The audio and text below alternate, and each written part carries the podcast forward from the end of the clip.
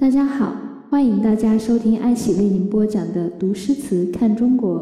这期我们说的是古人生活中有趣的事，那美食一定是不可或缺的一部分。民以食为天，在古代，古人对吃的讲究可一点都不输于现代的我们。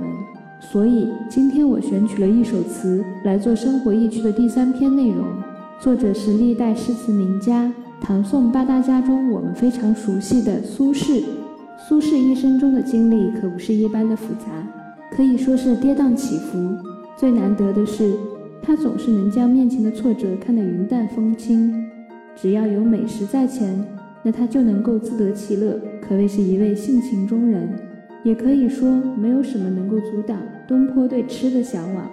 据说，中国菜的历史中就有六十六道菜受过苏东坡的影响。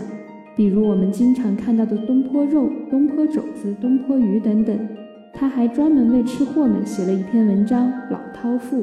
老饕是什么意思呢？原本的意思是贪吃的人，但是慢慢人们将会吃且懂得饮食文化的美食家叫做老饕。那苏轼这位资深老饕写过不少关于美食的作品，今天我们选了一首游山野餐的佳作，一起来读一读《浣溪沙》。细雨斜风作晓寒，宋·苏轼。细雨斜风作晓寒，淡烟疏柳媚晴滩。入怀清洛渐漫漫，雪沫乳花浮午盏。料容蒿笋是春盘，人间有味是清欢。这是一首记游诗，就是记录旅游时的词作。这是元丰七年开春时节，苏轼赶赴汝州，也就是今天的河南汝县。途中经过安徽泗州时，与四州好友刘倩书一起同游南山时所作。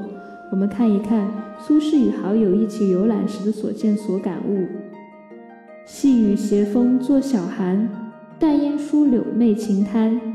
细细的春雨夹杂着微凉的早春的风迎面而来。刚才说了，这首诗作于早春时节，冬天还没有完全过去，寒凉的细雨和春风里。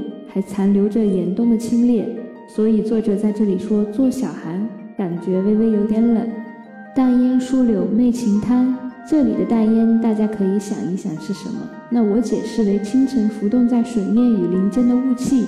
疏柳就是叶片稀疏的杨柳树，那么这个媚的意思，我在这里将它看成是使得更加美好的意思。早春时节，晨雾笼罩着杨柳，若隐若现的感觉，使得这晴滩看起来更加美好。早春时节，晨雾笼罩着杨柳，若隐若现的感觉，使得这晴滩看起来更加的美好。眼前的整个世界是不是看起来更有诗意？入怀清洛渐漫漫。除去斜风细雨、淡烟疏柳，眼前即将流入淮河的清澈见底的洛河渐行渐远，似乎不知不觉间就变得无边无际。从来自身上微凉的感受，到近处眼前晨雾霭霭的林间与河滩，再到远处无边的江河水，苏轼从近到远的视角变化，把我们拉入了词意的画面中。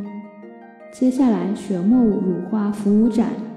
料容蒿笋是春盘，雪沫乳花都是形容茶汤的词语。那如雪般的被沸水冲起来的茶汤中的泡沫，和如同乳汁绽放的白色茶叶叶片，浮动在午时的茶盏中。一边是茶盏新泡的白茶，另一边则是料容蒿笋是春盘。料容蒿笋就是料菜和蒿菜两种野菜的嫩芽。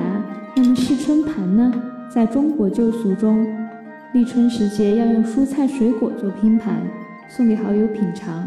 苏轼和好友用野菜做试春盘中的材料，好茶拌着鲜嫩的野菜，真是清新可人。最后一句也就总结了这位老饕对于美食的感悟：人间有味是清欢。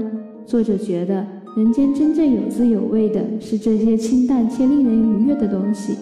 那看似是在说美食，的确，白茶与鲜嫩的野菜，的确是清欢。